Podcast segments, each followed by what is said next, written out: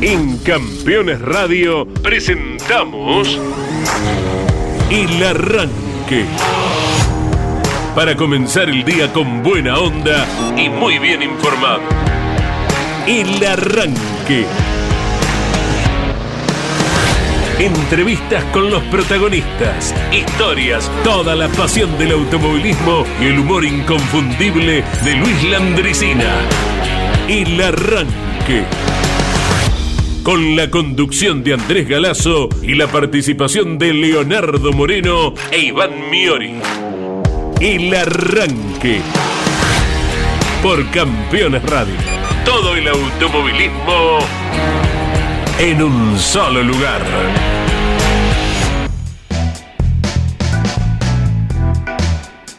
Hola, hola, buen día para todos. Gracias por acompañarnos puntualmente a las 10 de la mañana. Aquí está la cita de uno de los tantos programas con producción propia de Campeones Radio.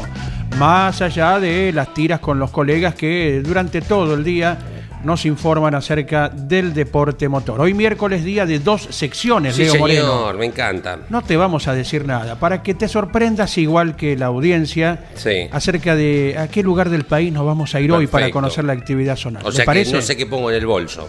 Claro, sí. Si llego allá y necesitaba una campera y no la tengo, es culpa suya. Ahí- La suya no me la pude prestar porque Sí. no me entra. No, ni loco. De, de brazalete te sirve. Eh, pero como vos decís muchas veces, lleve en el bolso un poquito de sí, todo. amplio, está bien. Eh, Sí, Porque el mismo fin de semana te puede tocar Sí. eh, salir con campera y volver en... correcto. Bermuda, Sí. ¿no? Sí, señor. Eh, vos sabés que hoy sale motor informativo zonal y mm, venía pensando que en estos cuatro, ya llevamos, hoy va a ser el quinto, ¿no? Recorrido de- del país, eh, fuimos a Uruguay también. Me olvidé de preguntar algo que me di cuenta ayer. ¿Quién es el, el Ortelli, el Juan Galvez de tu zona? Porque mm, entre todo lo que se corrió el pasado fin de semana, se corrió en Varadero, en el Barracas de Varadero, mm, eh, provincia de Buenos Aires, automovilismo de Fedenor, y en el TC4000 ganó Franco Pelusa. Es la carrera número 98 ganada de Pelusa y tiene 11 campeonatos. En- así como Pietranera, que tiene 108 en el TC bonaerense y tiene unos 7, 8 campeonatos, o Sergio Figliolo, ¿te acordás que corrió Sí, el TC? sí. Tiene 9 campeonatos zonales, o Hugo Baños 7 en Marisierras, Diego Castanino 7 en APAC. Digo, ¿quién es? ¿Hay alguno? En- me, me olvidé de preguntar eso. En, en Córdoba, si hay un tipo que dice, sí, mirá, acá lo tenemos a, eh, Andrés Galazo, que ganó 11 campeonatos de la limitada 27. ¿No? Digo, me olvidé de preguntar eso. Nunca es Cuando lo tarde. descubrí a Pelusa ayer, es para el programa de esta tarde, Sí. cuando me dice, no, mi victoria 98 y lleva 11 campeonatos, digo, debe haber en todas las zonas un tipo así eh, que queda en la historia el, el dueño, entre comillas, de el 4000 cuyano. Exactamente. Que, que debe haber ganado un. Y, y bueno, se me ocurrió ahora y me da mucha bronca, pero bueno, en algún momento pegaremos la vuelta, ¿no? Sí. Eh, porque al ritmo que venimos, antes de fin de año recorremos todo el país para conocer medianamente circuitos de tierra, de asfalto, qué automovilismo zonal hay. Bueno, esto por un lado. Sí. Hoy es el día de los abuelos, ¿eh? de los abuelos y las abuelas, porque tiene que ver justo con el día de los abuelos de Jesús, el abuelo y la abuela de Jesús. Tiene, es una fecha que está directamente relacionada a lo litúrgico, a lo católico, por, por sobre todas las cosas. Así que vaya el feliz día para todos los abuelos y abuelas. Eh, y hoy cumple 53 años el autódromo de la ciudad de 9 de julio, desde su inauguración.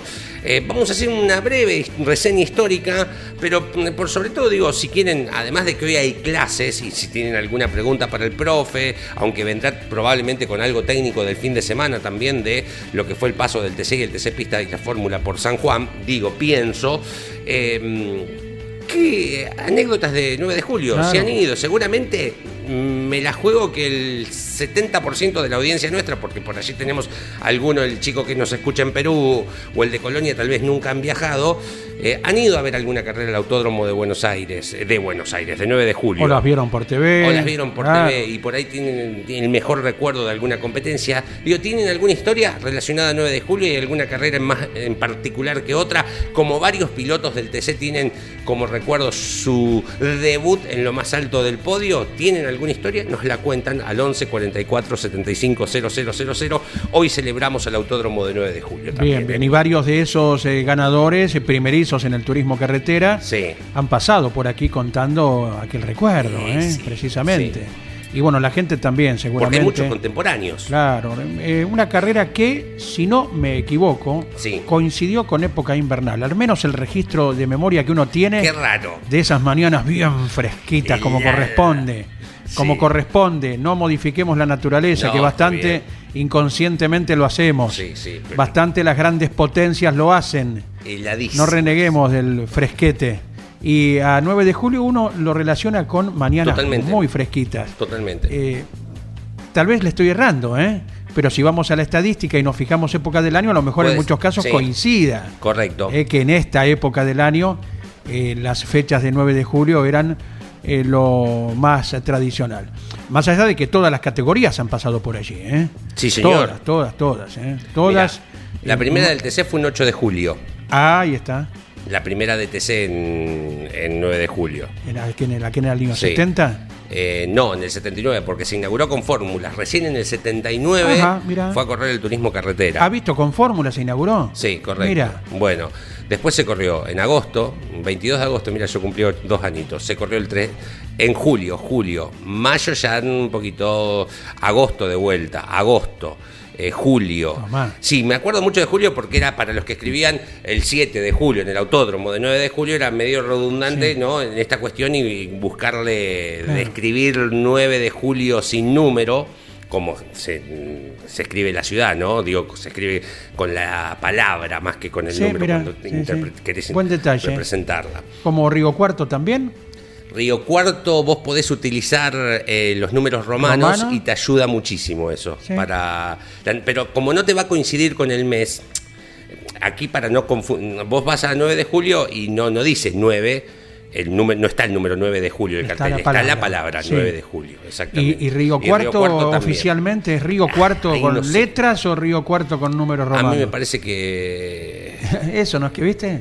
A mí me parece que. Ahora voy a buscarlo. Pero cuando busqué Río Tercero eh, ayer para ver cómo estaba el clima, me lo puso con letras. A Sí, Río sí. Tercero.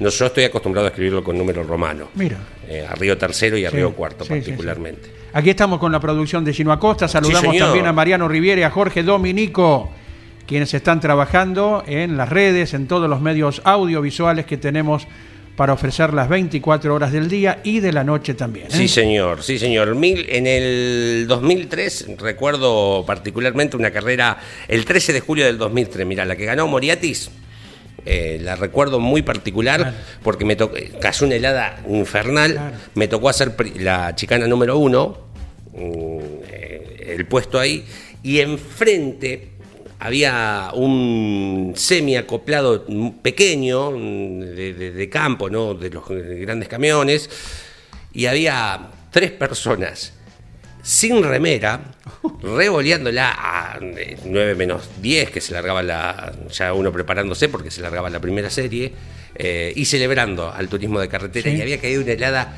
infernal. Es la carrera que más frío pasé sacándola de Mar del Plata del otro día, hace muy poquitos días, Sí. que me costaba prender el botón del, del micrófono. Mirá. Y recuerdo a estos tres chicos, eh, sin remera, revoleándola, eh, obviamente con algún combustible con un poquito más de octanaje de lo normal. Sí, sí, sí, pienso. cargaron un Y me especial. llamó mucho la atención. Y, y- y lo comento, y digo, pues yo tengo un frío bárbaro y hay cada tres chicos que están celebrando su desnudez, entre Qué comillas. ¿eh? mostrando los bíceps. Sí, En exactamente. esa época no eran tanto los tatuajes, ¿no? Como hoy. No, tan- no era tanto. exacto, exacto. Bueno, claro, y fíjate vos si hacía frío, Sí. eh, por ejemplo, esta de 2003 que está citando, Leo, Sí. porque, bueno, viene aquel recuerdo que nos debe servir de enseñanzas a todos, eh, permanentemente. Eh, Moriatis ganó por primera vez en el turismo carretera, allí en 2003, y la pasó muy difícil la noche previa. Ay, cuando se está, intoxicó con los gases del grupo electrógeno que servía de calefactor, que alimentaba el calefactor. Claro, ¿eh? hizo mucho frío.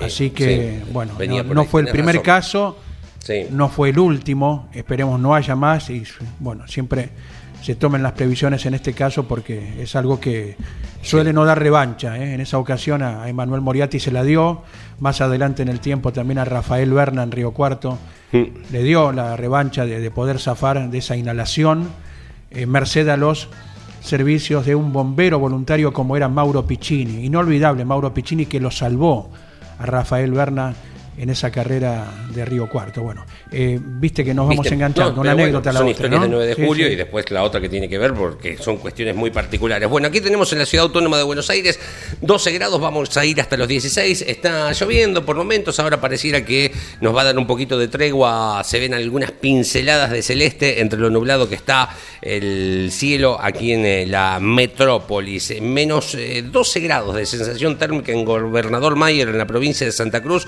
menos 5 es la temperatura real, 2 la máxima, a pleno sol. Otra ciudad o localidad que está bastante fresquito es en la provincia de Chubut, la localidad de Buen Pasto, menos un grado, la mm, temperatura real, menos 4 la sensación térmica, vamos a los, los 3 en el día de hoy con una jornada totalmente nublada. Nos vamos un poquito para el norte, ¿les parece? San Vicente, provincia de Misiones, tenemos 19 grados, 23 la máxima para el día de hoy a pleno sol, pero con probabilidades de lluvia alrededor de las 3 de la tarde. En un ratito te cuento cómo va a estar San Nicolás, cómo esté, cómo va a estar, porque el fin de semana el TN ya desde el día viernes comienza su movimiento de pista. En realidad, todo el circo del TN, el movimiento, ya empiezan a, ya deben estar armadas las carpas, debe estar todo listo, ¿no? Hoy y mañana hay pruebas para ah, pilotos que eligieron el circuito, ¿verdad? Claro, exactamente, para aquellos que lo han elegido. Así que ya el movimiento está en San Nicolás. Se vienen días muy lindos para disfrutar el fin de semana en un muy lindo autódromo, el que lleva el nombre de Juan María Traverso, el circuito, el fin de semana las dos clases del TN. Así que atento a lo que va a ocurrir climáticamente hablando. Ya está la revista Campeones, eh, con todo lo que ha ocurrido el fin de semana en materia automovilística, campeones y por supuesto que eh, el gran ganador del fin de semana en la etapa. Estamos hablando, eh, ¿quién, ¿cuál es el título? Que gana Matías Rossi el fin de semana o la victoria en particular de la marca Toyota. ¿Qué, mm, ¿Cómo va a quedar en la historia? El día que ganó Toyota mm, me parece que lo va a sobrepasar en, la historia por esta cuestión tan particular de ser el primer triunfo de la marca japonesa en, la historia del turismo de carretera, convirtiéndose en la sexta en ganar, nada más y nada menos. Eh, y veremos cómo seguirá la historia. Digo, si esto es el, punto final o el día de mañana, además de los nuevos modelos, eh, se van arrimando porque mm, la cosa sale así, nuevas marcas al turismo de carretera. Así que vayan a buscarla en todos los kioscos del país, ya está la revista Campeones. Eh, te reitero, hoy se cumplen 53 años de la inauguración del autódromo de 9 de julio. Si tienen a bien, nos cuentan alguna historia de lo que ha sido aquel bellísimo autódromo. Se inauguró con fórmulas, en un ratito te cuento la historia. Y si tenés algún recuerdo particular de alguna carrera que hayas ido a ver, o tal vez la corriste, tal vez sos piloto zonal, eh, porque el zonal también tiene muchísima historia. Es más, eh, dentro, va el Procar 4000 ahora, el Procar con sus dos clases la A y la B, más el Procar 2000, corren en el autódromo de la ciudad de 9 de julio. Es habitual, lógico. Exactamente, el primer fin de semana del mes de agosto, el primer fin de semana que es 5 y 6 de agosto exactamente, corre el Procar allí y varias categorías eh, zonales también están pensando en llegar al autódromo de la ciudad de Buenos Aires, de 9 de julio. Otra vez, la segunda vez que lo digo. ¿eh? Muy bien, y seguimos recorriendo la Argentina, nuestro país, ¿le parece, Leo? Me encanta. ya hemos pasado por Corrientes, por Neuquén, por la República Oriental del Uruguay también, por Tucumán, por Córdoba. Y ahora nos vamos. Gisela Ramírez, buen día. ¿Dónde nos vamos con la comunicación? ¿Dónde estás en este momento? Bienvenida al arranque por Campeones Radio. Muy buenos días a todos. Sí, estamos bien, bien, pero bien en el sur, casi en la punta de la provincia. No cruzamos a la isla, pero estamos ahí nomás. Estamos en Río Gallegos con 11 grados bajo cero, les cuento, ¿no? De sensación térmica aquí en Río Gallegos. Un frío, chicos, que yo no les puedo contar, ¿no? Eh, ha estado días muy frío aquí en Río Gallegos. ¿Y hasta vos tenés frío, que sos local, sí?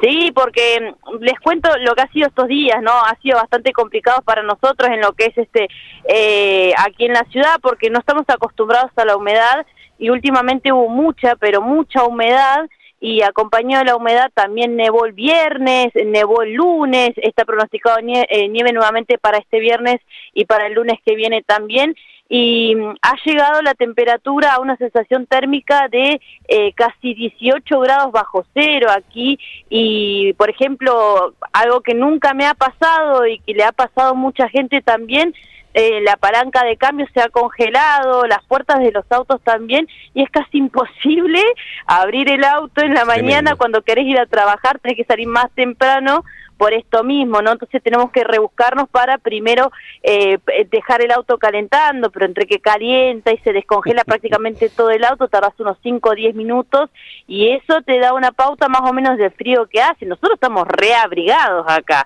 no es que este, andamos en remerita porque estamos acostumbrados al frío todo el año hace frío, pero este invierno ha llegado con temperaturas bajo cero eh, más de lo esperado. Bueno, hablarme de calentamiento global, dirán ustedes, ¿no?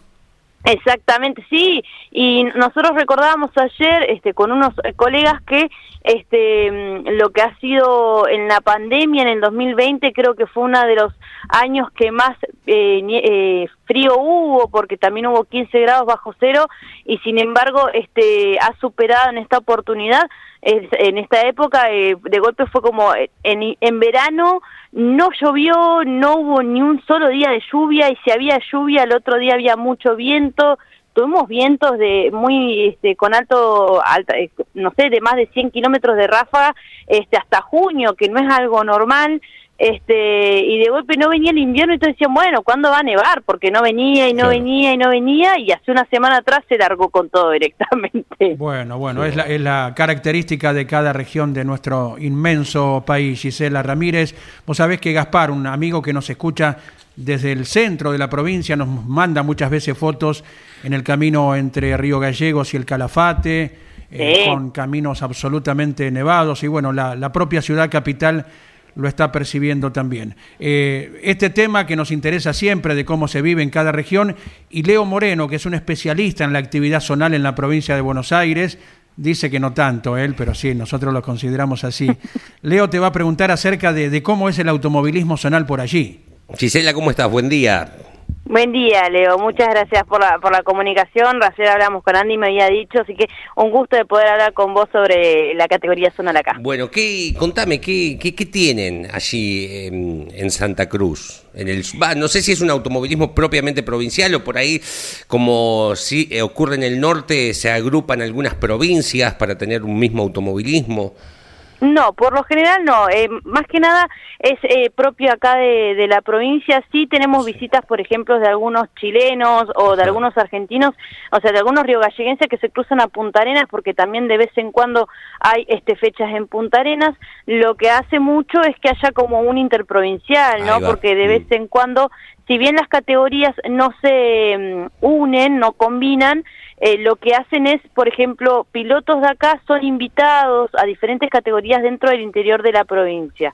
Hoy, eh, con la condición climática, ya de por sí se suspende en más o menos entre mayo y junio, mitad de mayo, eh, junio, por una cuestión porque viene el invierno, hay mucha claro. de más, y olvídate, no hay fecha casi en ningún lado, porque en las eras no hay, por ejemplo, las eras que suele tener más este, actividad eh, casi cerca de lo que es junio, julio, eh, tampoco hay actividad. Entonces, si por ejemplo en esa ciudad que queda más al norte de la provincia de Santa Cruz, a comparación de las otras, si no hay en esa, quiere decir que en, las otras localidades de la provincia no hay.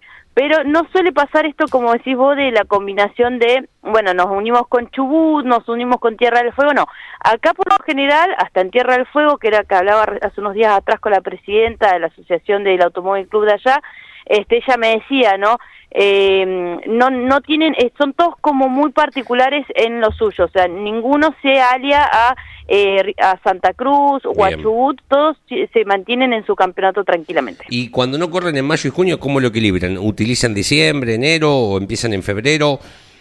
Se arranca, por ejemplo, eh, como el tema, de, eh, la economía está muy complicada, el automovilismo y especialmente en este año, eh, nosotros solíamos, este, con otro medio acá, este, en, en Río Gallegos, muy conocido automovilismo acá en la, en la, ciudad, solíamos cubrir bastante el tema de las carreras fines de semana, pero eh, se ha cortado mucho el parque eh, automotor. Sí. Hay categorías que no han participado este año, como por ejemplo la Fórmula, no ha tenido la oportunidad de, de de no sé si abarcar, pero de conseguir o de, hablando más burdo, ¿no? Sí. De conseguir los pilotos necesarios para poder eh, tener una carrera como corresponde, o por ejemplo, hay, hay categorías que han dejado de estar por eso mismo, ¿no?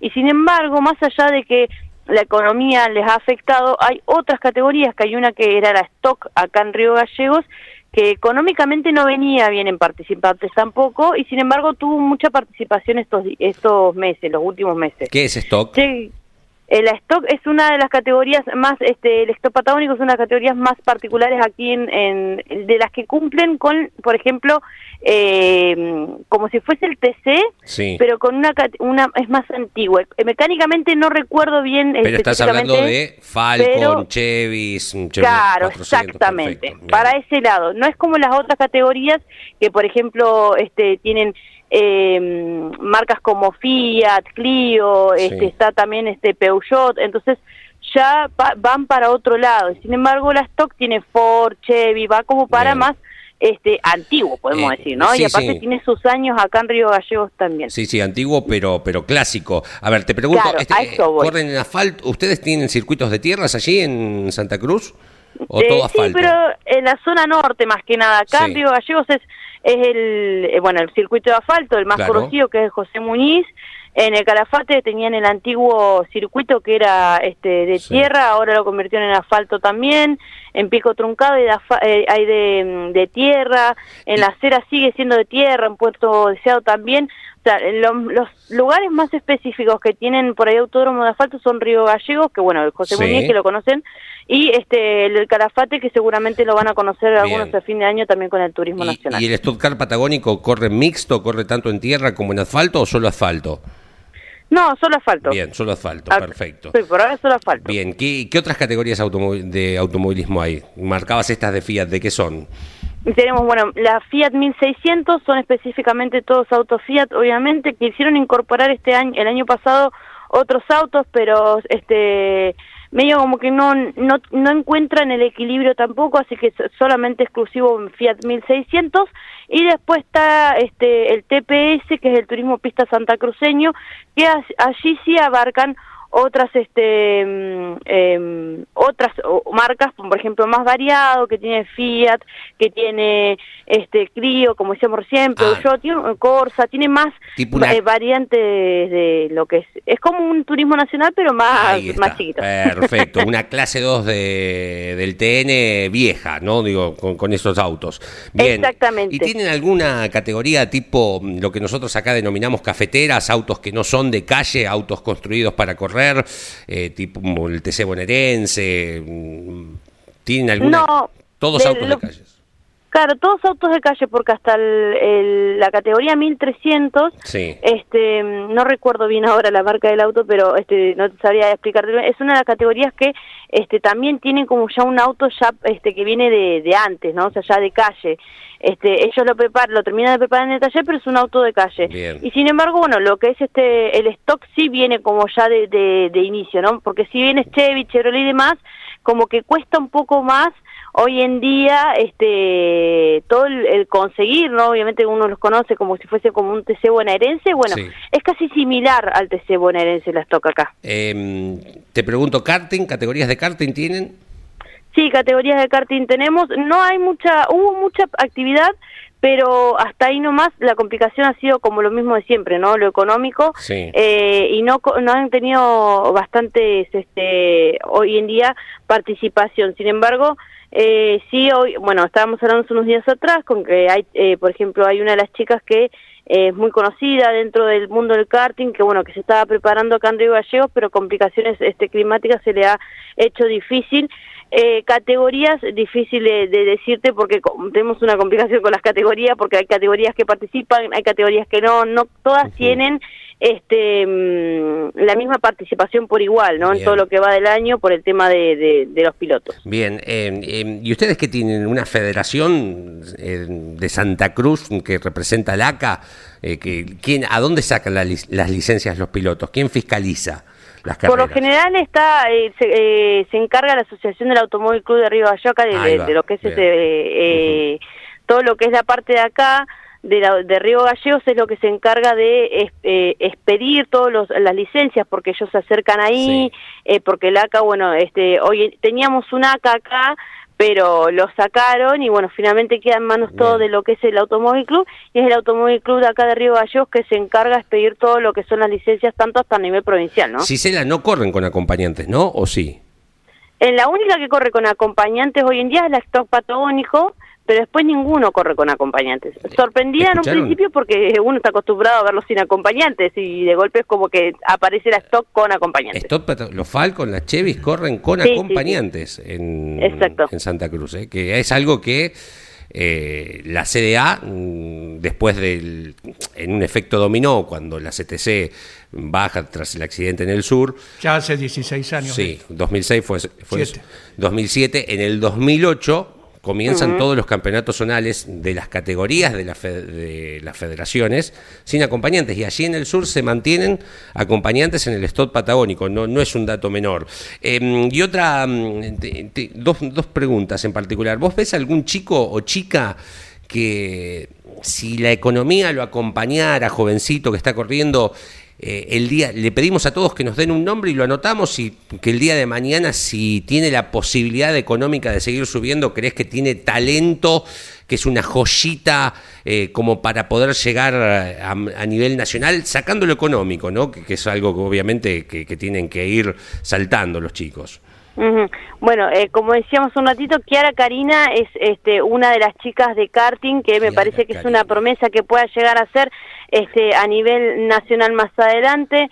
Eh, bueno, Candela Riestra en su momento cuando estuvo en la Fórmula Santa Cruceña fue la primera campeona mujer que hubo en la categoría y también ha tenido la posibilidad de, de correr también a nivel nacional, no tanto, pero este sí de vez en cuando se ha este, desempeñado en categorías nacionales como el Top Race que tuvo, bueno, eh, además iba a correr una vez eh, y por temas económicos se tuvo que bajar, eh, Tiago Díaz es piloto también de acá de Río Gallegos, este que también bueno está corriendo a nivel nacional, si bien este no me equivoco estaba corriendo también en Ciudad Vita en categorías de niveles nacionales de karting y creo que también tiene posibilidades grandes de poder seguir creciendo en lo que es este el automovilismo, ¿no? Un chico de 18, 19 años este que está dando sus pasos en el automovilismo.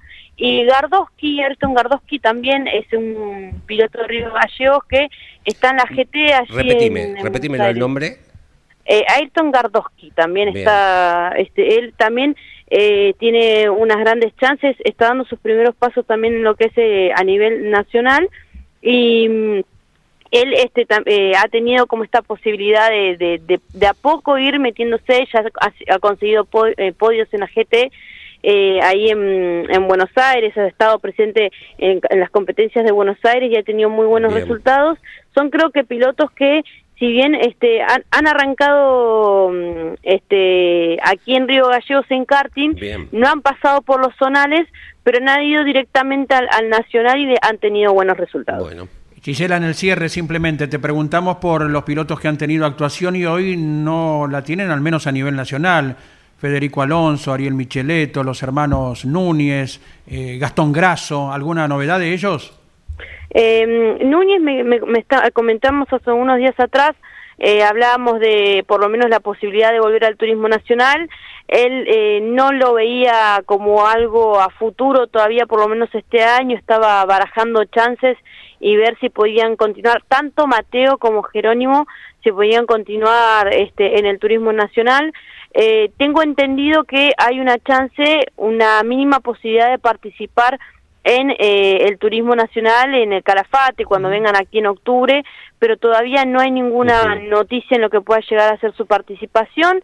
Después también eh, Ariel Micheleto no hemos hablado, pero eh, también ha, ha estado eh, barajando lo que cuando ha venido el, el, turismo nacional aquí a Río Gallegos alguna que otra oportunidad para poder llegar a volver a correr pero no hay novedades de lo que de lo que pueda llegar a ser su, su participación en las categorías. Eh, uno que también quería volver y que ha estado acá en, en, el Autódromo José Uniz en la fecha del Turismo Nacional fue Alberoni, eh, que dice que se había sacado las ganas, pero que tenía muchas este, de volver y es muy probable que lo veamos también en octubre, participando por ahí del Turismo Nacional allí en el Calafate, pero todos barajan esta posibilidad de participar más que nada en lo que es la fecha eh, allá en la villa turística, ¿no? Pero porque es porque como decíamos siempre, ¿no? Cuestión plata hoy en día no está nada bien, Exacto. entonces todos piensan por ahí en algo más cercano y la posibilidad de poder participar por lo menos una fecha al año en alguna este en algún momento en categorías nacionales como lo es el turismo nacional, que bueno, que este ya ha visitado Río Gallegos bien. y va a visitar Calafate a fin de año. Eh, Gisela, ¿dónde te escuchamos? Eh, no sé, a ver, me pueden escuchar. Hablando de automovilismo, sí. más que nada, en eh, Tiempo FM, en el multimedio Tiempo, eh, la página web es www.tiempofm.com.ar. Allí de 19 a 21 horas todos los días hablamos obviamente del deporte aquí en Santa Cruz, de diferentes obviamente actividades que se van llevando a cabo alrededor de la provincia y ahí me escuchan junto con mi compañero que es Pichón Cisternas, con quien llevamos adelante toda la actividad aquí en Río Gallegos y como decíamos recién en la localidad de la provincia de Santa Cruz. Mande foto y o video de lo que guste eh, de la nevada allí en Santa Cruz, ¿eh, Gisela? Sí, yo le mando siempre a usted, Dani, le mando sí, todos sí. los días, toda, cuando me acuerdo le mando un videito nevando, un videito claro. de la nieve, este, pero sí, em, está, está todo nevado, está todo congelado, está complicado para manejar, este, pero bueno, yo les voy a ir mandando, les voy a ir mandando fotos, videos para que vean. Hace unos días atrás, no sé si han tenido la posibilidad, tuvimos compañeros que fueron a hacer este comitiva, obviamente campaña política, porque estamos en época de campaña, y andaban en ruta con todo nevado y se ha formado una fila muy, mm. muy gran, larga este antes del ingreso de a Río Gallegos por precisamente las rutas tan cortadas. Sí, sí, Entonces sí. complicado el paso, si tienen la posibilidad, búsquenlo, es un video es, es, este muy bueno, yo voy a buscarlo ahora también para pasárselos, pero es un video muy bueno para que vean cómo están las, las rutas hoy en día. Gisela, mil gracias. Un beso grande de todos los integrantes de Campeones que te recuerdan con mucho cariño de tu paso por Buenos Aires. Y a disposición estamos ¿eh? para eh, conocer toda la actividad. Jorge Luis Leniani aquí en su oficina también te manda un saludo muy especial. Muchas gracias, les mando un saludo muy grande y un placer volver a escucharlo, obviamente volver a hablar con vos Andy y cuando gusten no tengan ningún problema en escribirme y podemos hacer nuevamente una columna desde acá, desde Río Gallegos. Así será, gracias. Gisela Ramírez desde la capital santa cruceña. Bueno, cuestiones que me llaman la atención, primero lo de los acompañantes, ¿no? Digo, porque por ejemplo tenemos acompañantes en la zona de Santa Fe Corriente, pero es un automovilismo no federado, no, no federado por elección, sino que el propio Automóvil Club o la CDA eh, desafilia por no acatar la orden de, bajar los acompañantes. Y después anoté, Karina Chiara, estuve googleándola, es muy pequeñita, eh, participa en karting, eh, y bueno, la dejamos anotada acá. ¿Quién te dice que el día de mañana empieza con los escalones nacionales si la economía se, se lo permite, que es el escollo principal que tienen, la gran cantidad de talentos que tiene nuestro país, eh, que vos decís, qué lástima que este chico no tuvo la oportunidad, chicos o grandes, yo hoy veo un piloto de 50, 60 que ha tenido grandes resultados en el solar y decís, qué lástima que este chico nunca tuvo la oportunidad de mostrarse un poquito en materia nacional. Así que la tenemos anotada, ¿eh? Santa Cruz fresquito, ¿eh? allá sí, señor. en el sur. ¿eh? Sí, señor. Bueno, Luis Landresina, ¿les parece? Con 38 minutos de las 10 de la mañana, esto es el arranque, señores, por Campeones Radio. Vamos hasta las 11, más o menos, ¿saben? Hoy es miércoles y me parece que va de gran premio el programa. Dale. Entrando en el terreno de los, de los pelos y de las peluquerías. En una peluquería solía llegar un señor observar la cantidad de gente que esperaba turno, los contaba. Ocho. Uy, Vuelvo después, jefe, como quiera. Y no volvía más. A los pocos días venía otra vez, contaba, uy, se no, uy, qué barbaridad. Bueno, vengo después nomás, jefe. Cuando quiera, ven. Se iba. No volvía. Y así siempre. Entonces un día el peluquero le dice al ayudante, dice, este tipo debe ser enfermo, debe ser loco, se debe olvidar de las cosas, no sé, porque viene, cuenta, en vez de esperar el turno, cuenta y se va. La próxima vez seguilo, y dice, por, por ahí está internado y nosotros no sabemos. Dice, se sienta acá y me agarra la navaja, qué sé.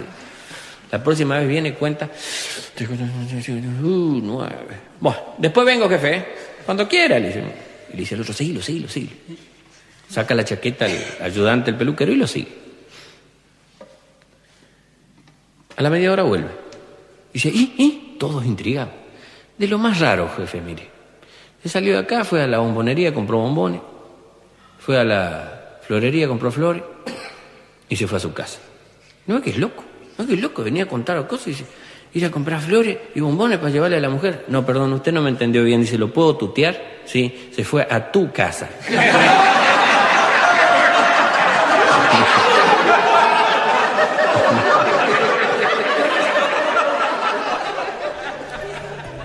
40 minutos de las 10 de la mañana, señores. Esto es el arranque por Campeones Radio. Si andás por la ciudad autónoma de Buenos Aires, tenemos 13 grados. Vamos a ir hasta los 16. En San Nicolás, 14 grados. Tenemos ya 17 la máxima para esta jornada de día miércoles. Atención a aquellos que viajen a disfrutar del turismo nacional y sus dos clases. 17 el viernes, 19 el sábado, 22 el domingo con mínimas de 12. Soleado el sábado, un tanto nublado en la jornada de domingo. En Chillar, provincia de Buenos Aires, los pagos de El Cholarí Robiani, por ejemplo, tenemos 8 grados con una sensación térmica de 4, 11 la máxima a pleno sol. Estamos en el Odre, en La Pampa, tenemos 7 grados, 14 la máxima para el día de hoy, también a pleno sol. Lo que te contábamos en Famatina, en La Rioja, 7 grados, 13 la máxima para esta jornada de día miércoles, también jornada totalmente despejado el cielo. Y en Punta Alta, en el sur de la provincia de Buenos Aires, cerquita de Bahía Blanca, ahí pegadito,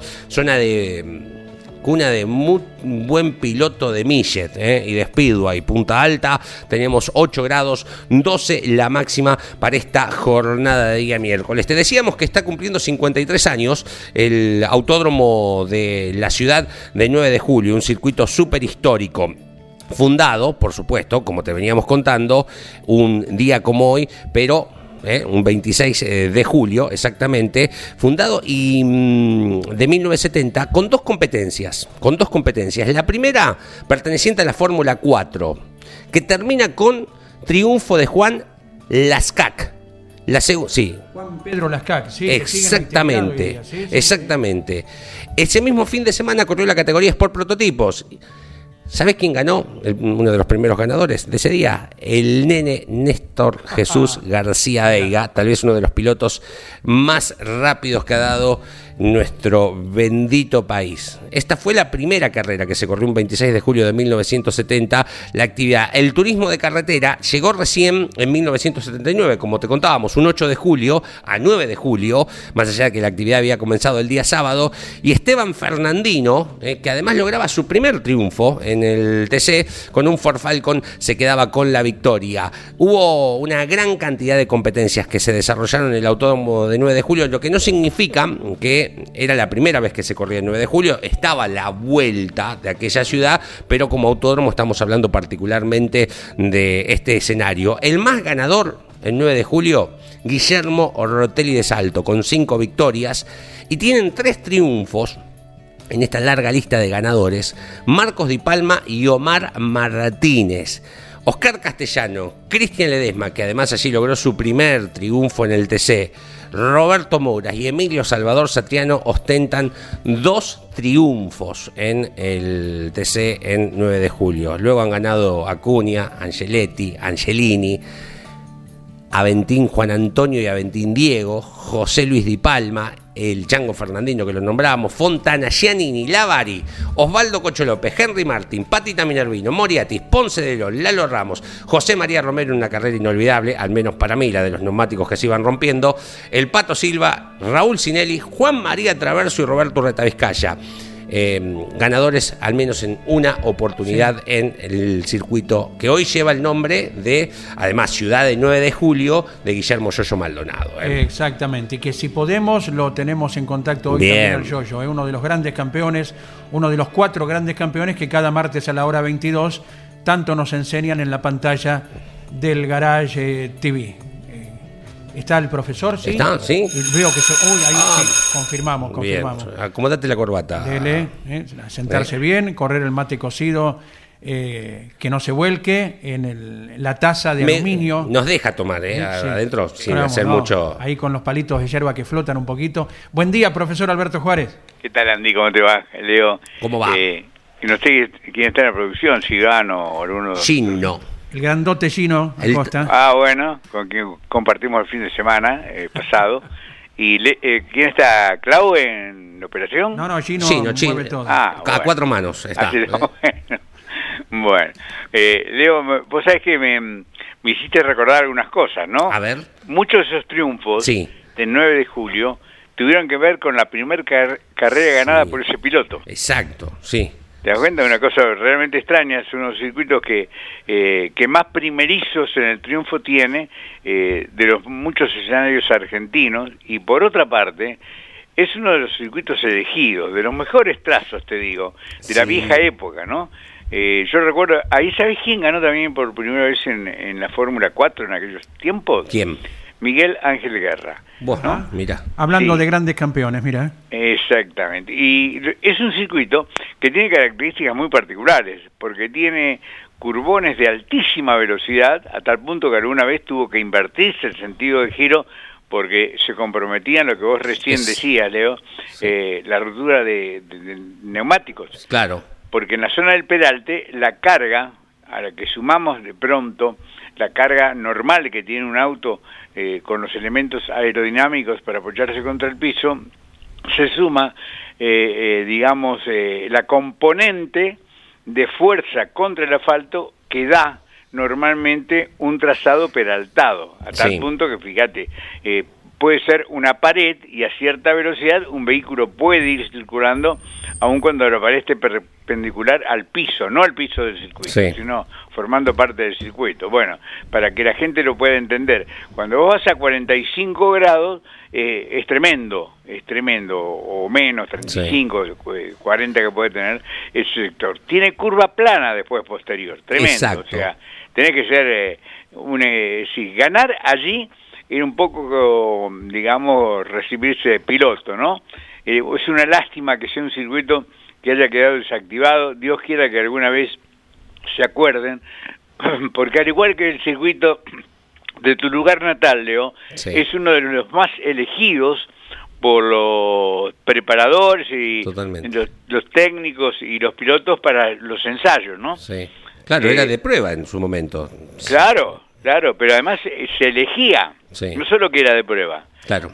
O sea, eh, Olavarría también tiene, tiene un poco menos de lo que estoy hablando de- del de 9 de julio, ¿no? 98, eh, Olavarría, y este estamos hablando del 73, pero la primera carrera del TC fue en 1979. No, no, digo, tiene un poco menos de variables. Ah, no, sí, totalmente, sí, perdón. Ola- sí, sí, sí. sí. Olavarría lo que tiene Sí. es unas zonas de escapes impecables. Sí. O sea, podés jugar con el límite Sí. eh, sin peligro de, de, digamos, de un vuelco. Es obvio, eh, eh, en un roce de auto sí podés volcar, como hemos visto allá, el de Traverso eh, quedó grabado en la mente de Uf, muchos, ¿no? Con Crespi. Exactamente. Sí. Y vos sabés que mantiene el autódromo de la Barría, eh, porque lo sigo viendo con el Zonal, más allá de que tampoco es tan viejo, de, vuelvo al 98, no consume neumático, no el, el asfalto. Muy buen asfalto. Muy buen asfalto. Muy bueno. Exacto. Muy bueno. Es- Exacto. Te digo una cosa, a mí me, me cuesta creer que con lo exigente que está el turismo de carretera, no lo tenga como alternativa de escenario de pruebas, ¿no? Claro, por lo menos. Claro, claro. No, ni que hablar. No, Ni no. que hablar. Yo me conformo con que nos den una, nos den, digo, como si fuera parte del ANCO, ¿no? Digo, una carrerita del Mouras, una en el Sí. año, una de las camionetas, una sola, aunque sea. ¿eh? Lo merecen, eh, Leo lo merece, disculpaba que te interrumpa, ¿no? Lo merecen por historia. Eh, exactamente. Es, ¿Te das cuenta? Es decir, volvemos a la capital del TC, entre comillas, así Eh, que no es aquella no época. Pero- La tierra de, los hermanos Emiliosi. Claro. Eh, te digo, gestores de una época tremenda, de buena parte, de, de- de- de la época rica, te digo, del turismo de carretera. Además, ni que hablar el rectángulo de las dos calles de acceso.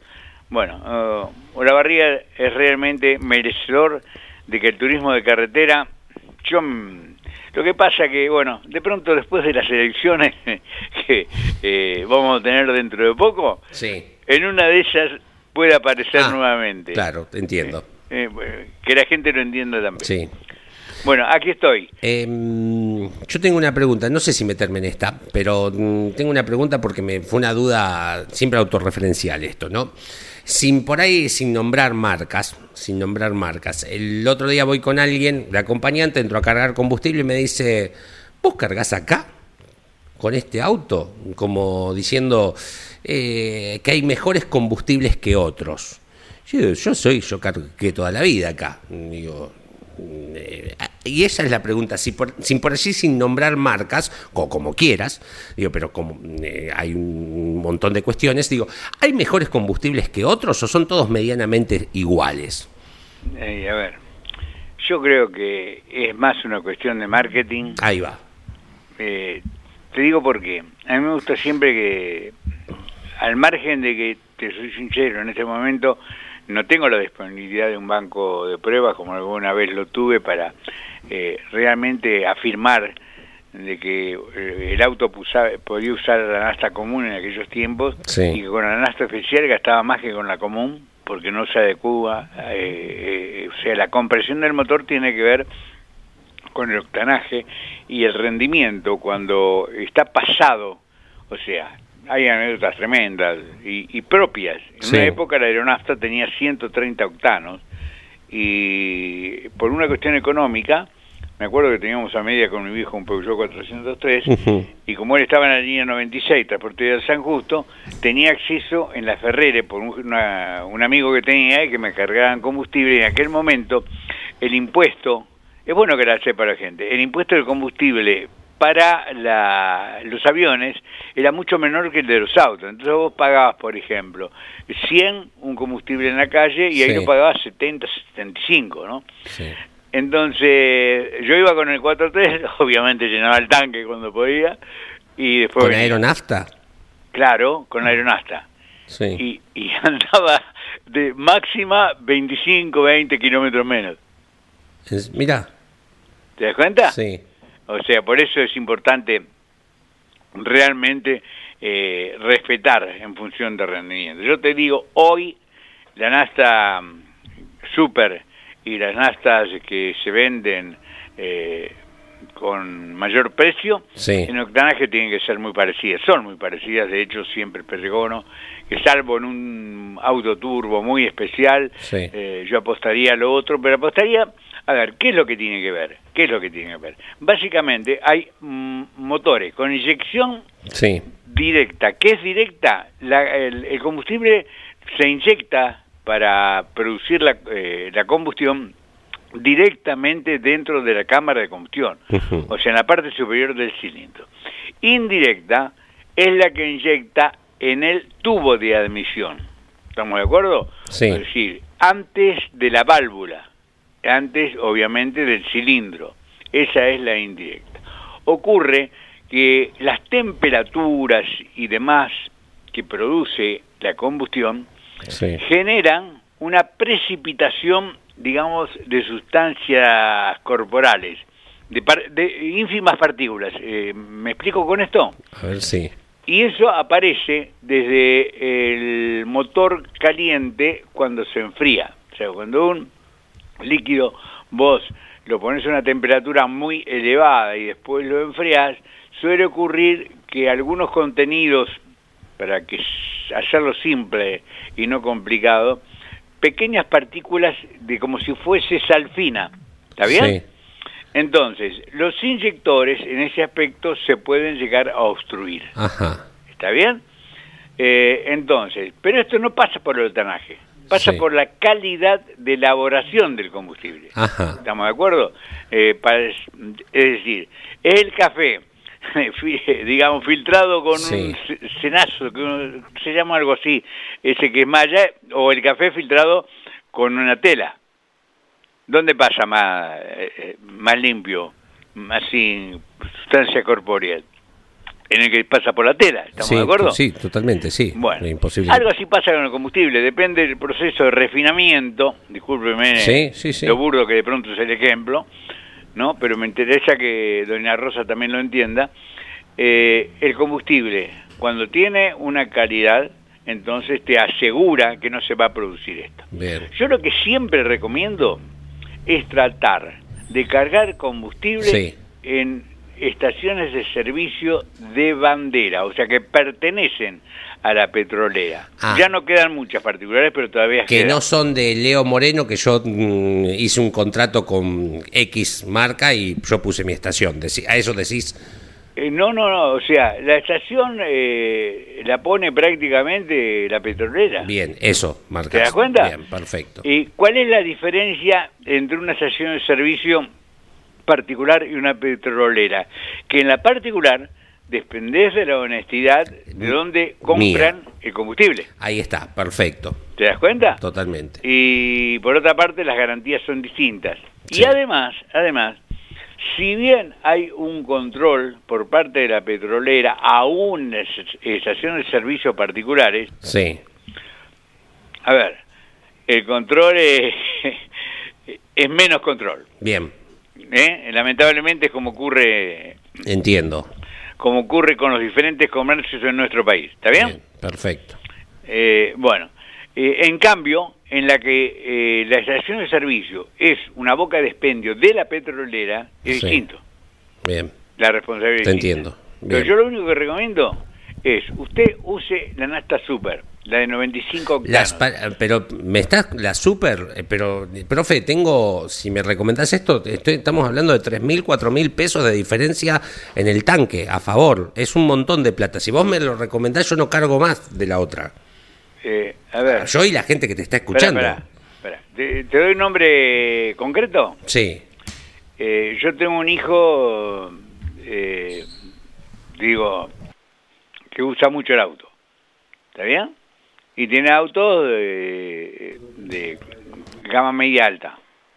y alta, sí, Eh, Jorge Leñani y otro tanto. sí, perfecto. Eh, uno cuando viaja, eh, esto que estoy explicando ahora a vos y a la audiencia, lo comenté con ellos mil veces. Sí, A mí me costó en campeones imponer que los días de lluvia no hay que desinflar la goma. ajá, Me, me costó, me costó explicarle por qué echa, por qué la presión tiene que ser distinta, con carga, sin carga, creo que alguna vez lo, hemos- lo hemos tratado esto.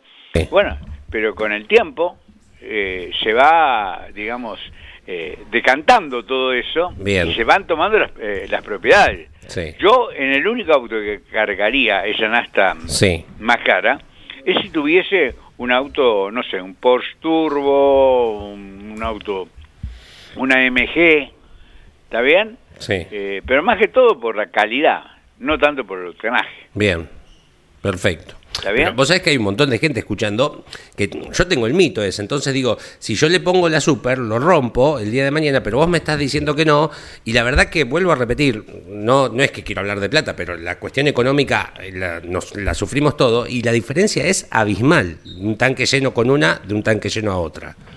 Mira, Leo, te voy a dar un ejemplo concreto, no de ahora, sino en la época que yo estaba en Autotest y en Megautos, ¿no? Había salido un manual Sí, eh, del Chevrolet chiquito, eh, para cuál es? Corsa. El Corsita. Ujú. ¿Está bien? Sí. Y el manual decía cargar nafta de 98 octanos. Bien, perfecto. ¿eh? Era como ponerle eh, aeronafta a un cianditela. Bien.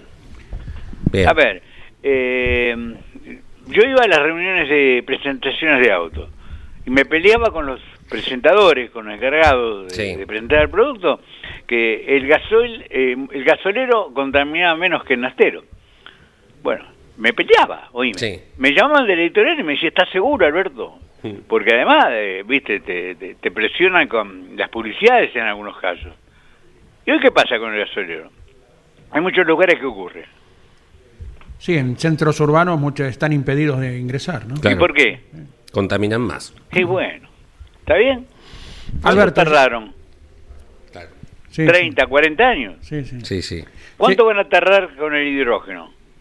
Lo venís sosteniendo hace rato, Hace rato. defendiendo al hidrógeno, lógico. Y pero, eh, eh, a ver, no, no yo. O sea, eh, Subaru, Suzuki, Toyota son los más avanzados. Hasta tienen autocarrera con hidrógeno, ¿o no? Sí, sí, sí, señor. ¿Te das cuenta? Y bueno, eso, eso va a tener que aparecer alguna vez. Eh, el marketing, lamentablemente, en muchos casos, es hacerte creer lo que no es. Y con el tema del clima, vos Andy sos muy seguidor de- también de todo esto. Eh, ayer o antes de ayer se midieron las temperaturas récord, récord del mar en el Mediterráneo y Sí. en el Océano Atlántico. Sí. ¿Sabés cuánto midieron de temperatura promedio, pero a creo que a 50 kilómetros de la costa en Miami? A ver. Eh, ¿Nos enteraron? Casi 39 grados. Agarrá, agarrá. Tenés un termó- termómetro, calentá agua, poné el termómetro. Cuando llegue a los 38, 40 grados, vol- volcátelo sobre tu cuerpo. Sí, sí. Mm, Te estás bañando con agua caliente, ¿está bien? Sí, Sí. Bueno, por esas cuestiones que tiene, digamos, eh, los sistemas, los ecosistemas, en el Mediterráneo se midió también la temperatura récord, pero es distinta. Es distinta. Allí creo que midieron algo de 29 grados. Bueno, tengamos atención a esto, muchachos. ¿eh? Seamos conscientes de cuando gastamos un papel, estamos mortificando un árbol. ¿Está bien? Exacto. Cuando usamos el auto eh, en malas condiciones y tiene mucho consumo, estamos ayudando a todo esto. Claro. Exacto. Es muy grave el tema, ¿eh? Por Sí. eso cuando el planeta responde y hace fresquete, que la gente no lo tome como el fin del mundo. Toda la vida existieron, al menos en nuestra Argentina, las, las cuatro estaciones. Alberto, te envía un gran saludo Leo Cafarati desde Huinca Renancó. Bueno, si gracias. puedo lo voy a ir a saludar a San Luis o a La Pampa, eh, cuando haya competencias. Con gusto. Como me gustaría tenerlo de docente, dice. y, y una pregunta ahora técnico-mecánica, Alberto. ¿Es imposible que un turismo carretera doble por la pista y por ello tenga que utilizar el sobrepiano y la parte pintada en el bicicún, por ejemplo? No, no, no. Nada que ver. Lo critico todos los días. Les da la posibilidad de volante de, de- Mirá. de- de doblar bien. Me, me encanta realmente como lo hacen en algunos circuitos europeos, a donde sobrepasó la característica del auto, la zona, bueno, pero respetala, porque el circuito es la parte gris, ¿está bien? El piano es para contener los excesos y el sobrepiano es para discutir y para quitarle, te diría, hasta esencia a- al verdadero deporte que es hermoso, mo- el, el automovilismo. Dios quiera que alguna vez, esto lo vi, mirá, eh, no me acuerdo el año, pero era cuando corría Mazacane en la Fórmula 3000, creo, creo que fue Nürburgring, cuando pusieron, hicieron el circuito chico, ¿no? Sí. No, no el de 20 y pico de kilómetros de la hazaña de Fangio, en el chiquito, en todo, después del de, eh, el piano, había unos pequeños mojoncitos de no más de 20 centímetros, 15 Sí. centímetros, que se atornillaban, eh, eh, obviamente, en un caño roscado, in- eh, insertado eh, en, en el asfalto, y cuando te ibas de ahí, le pegabas a eso. ¿Está bien? No, no volcaban, absolutamente nada. Rompías la trompa o el spoiler. Entonces, ¿qué pasaba? ¿Quién pasaba por ahí? Nadie. ¿Te das cuenta? Sí. Eh, no, no. El circuito es la parte asfaltada, no tengo ninguna duda. De acuerdo, Alberto. El gusto de cada miércoles. ¿eh?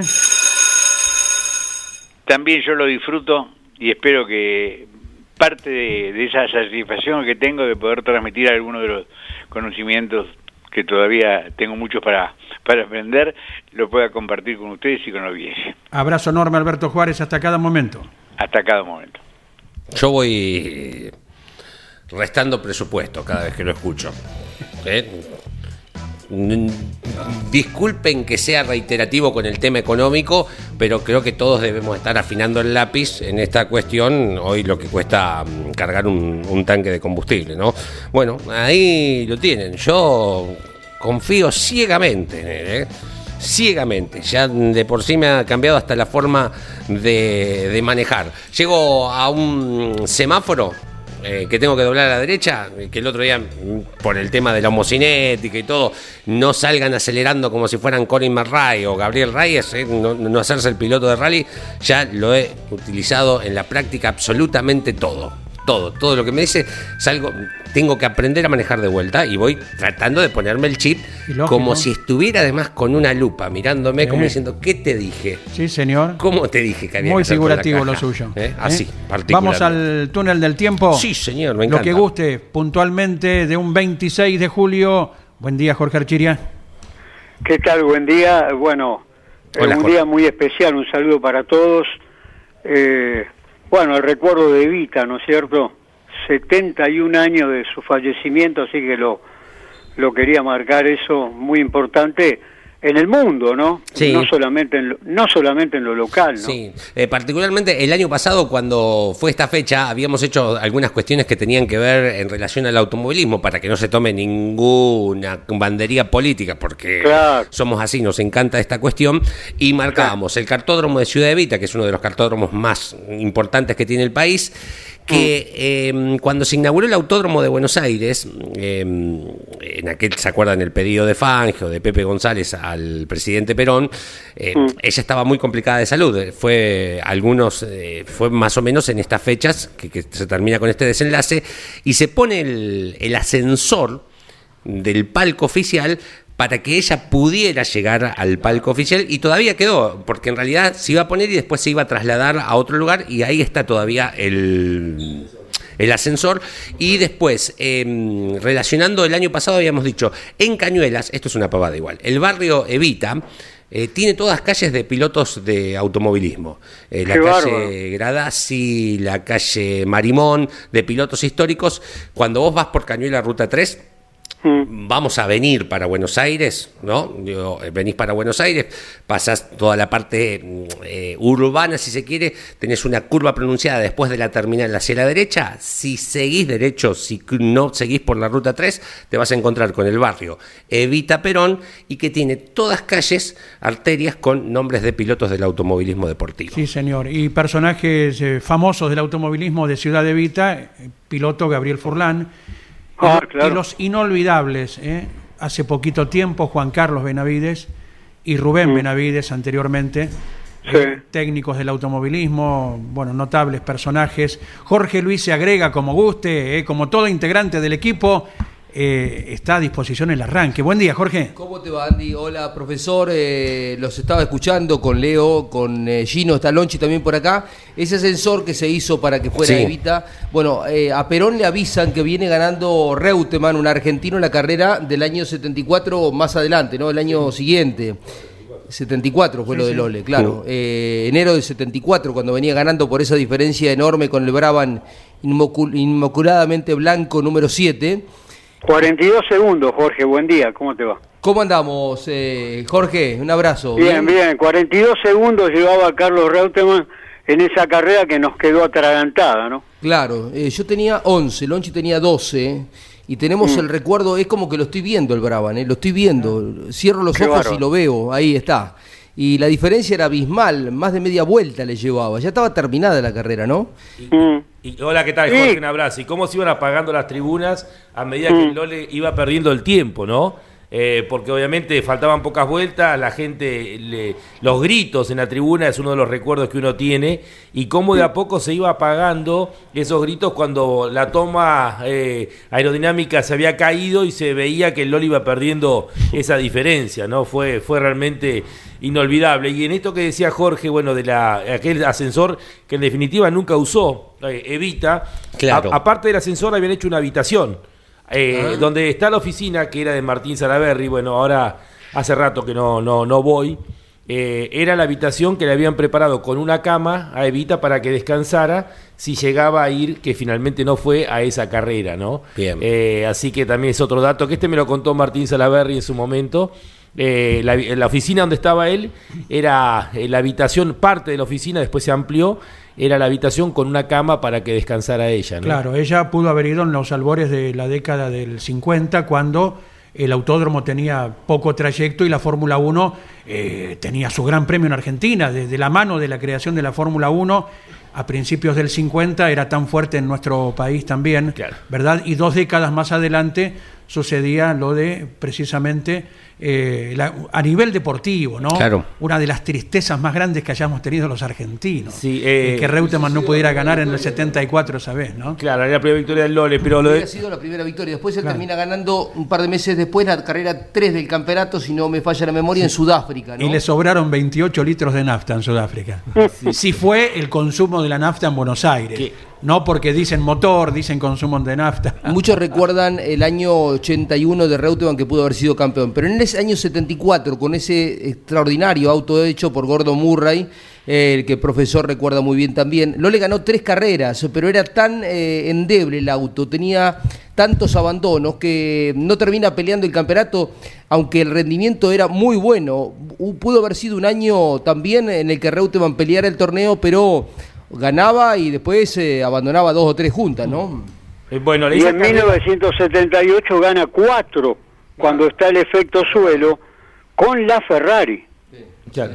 Y la del cuatro año... victorias, nada menos, ¿no? Sí, y bueno, y la inauguración del autódromo iba a ser con eh, una carrera sin puntos, que servía para el año siguiente, sí, que Argentina tuvo su primer gran premio de Fórmula 1 en Claro. 1953, fue la primera carrera fuera del continente europeo, o sea, Argentina, que en esto eh, obviamente uno lo ve a la distancia, eh, nobleza obliga, hay que reconocer las cosas como son. eh, lo que no hay que quedarse es en el tiempo, no hay que quedarse en los 50, eh, pero la realidad es que en ese sentido Perón fue un adelantado de lo que es la política de Estado para impulsar el deporte. Y el autódromo fue el primer autódromo que se hizo post Segunda Guerra Mundial. Argentina fue el primer país que tuvo una carrera fuera de Europa, eh, lo que significaba el momento, y además apoyar a los pilotos argentinos como fueron Fangio, Froilán González, etcétera, etcétera. O sea que fue toda una política de Estado que hoy es natural y es normal que uno lo ve muchas veces Claro. por parte del Estado, muchas veces por empresas privadas, pero bueno, en ese sentido Argentina fue pionera en, en lo que fue una política de deportes, ¿no? Totalmente, totalmente. Me, me gusta, el otro día nos dijeron Fierrauch eh, al rally Marisierras y un piloto me dice, me gusta la tertulia que tienen a la mañana, porque arrancamos hablando de una cosa y cómo le vamos metiendo temas, temas, temas, temas, me encanta. Y me Leo, encanta. te quería comentar, recién estaban hablando, le decía Andy recién al oído, eh, acerca de los circuitos que son hechos para motos y que después se terminan utilizando para los autos. Está el circuito de Aragón, el Motorland, Sí. que es un circuito hecho para motos. Y he visto carreras de el WTCR Sí. eh, que ponen gomas de camión eh, para hacer una chicana que de hecho, o sea, después termina generando inconvenientes.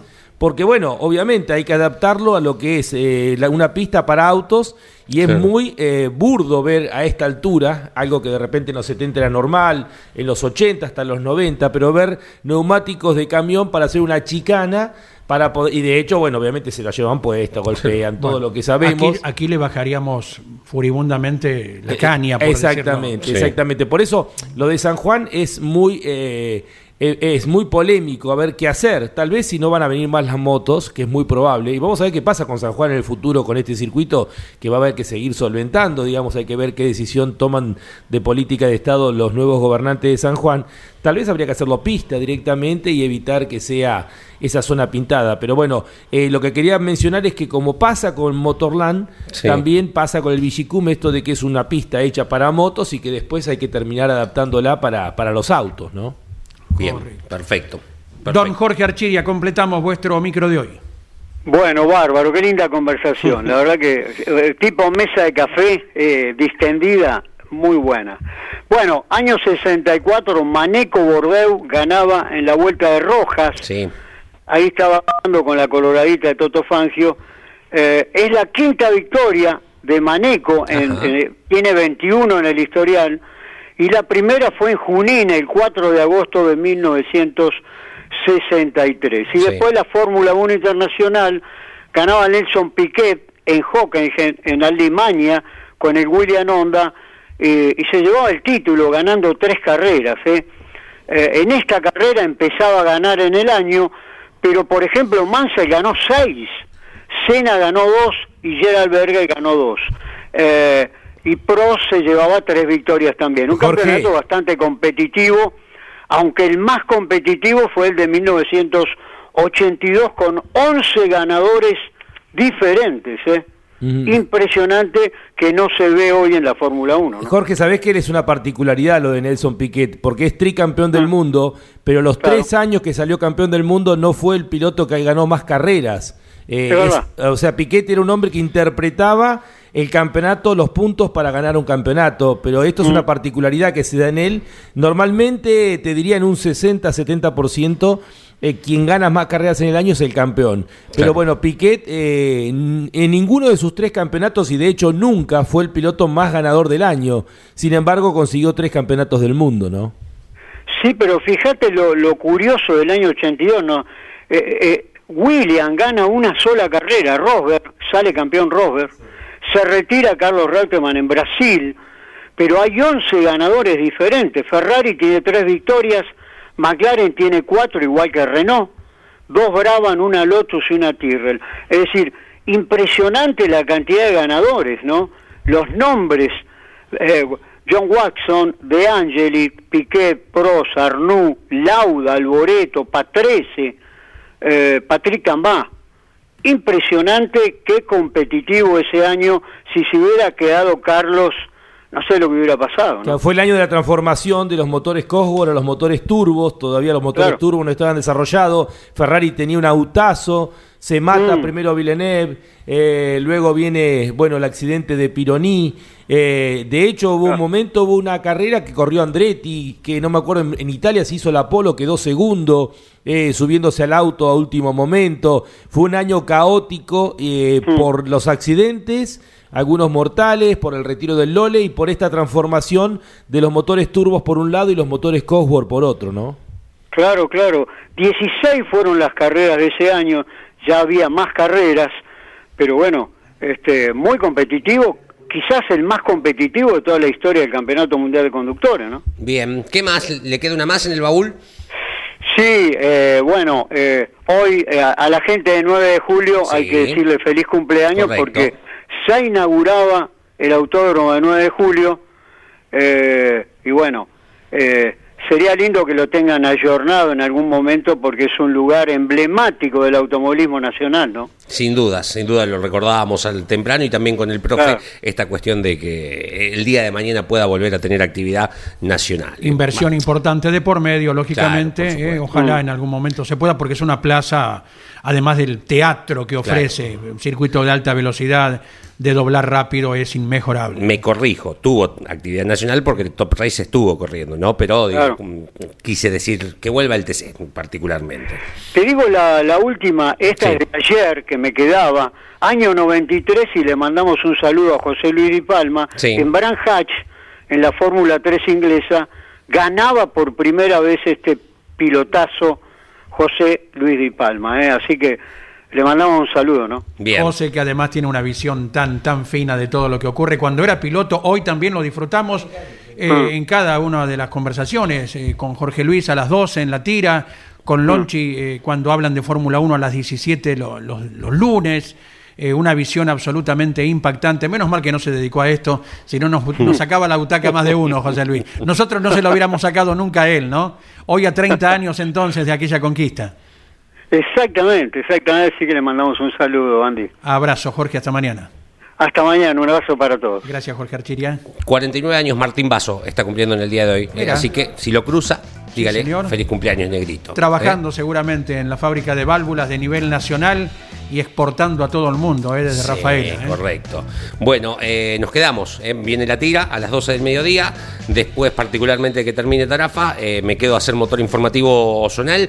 Episodio 98. La Plata, Pigüe, mm, Urdam, Pilleta, Varadero, las carreras que hubo el fin de semana, que vamos a estar repasando ganadores y la agenda de lo que se viene para este cierre de julio. Sí, Después, señor. A las 15 estamos junto a Pablo Zarate con Turismo Nacional, horas antes de que comience la actividad en San Nicolás, ¿eh? octava. Abrazo para todos, a las 12 llega Caito con la tira. Campeones Radio presentó El Arranque. Entrevistas con los protagonistas, historias, toda la pasión del automovilismo y el humor inconfundible de Luis Landricina. El Arranque.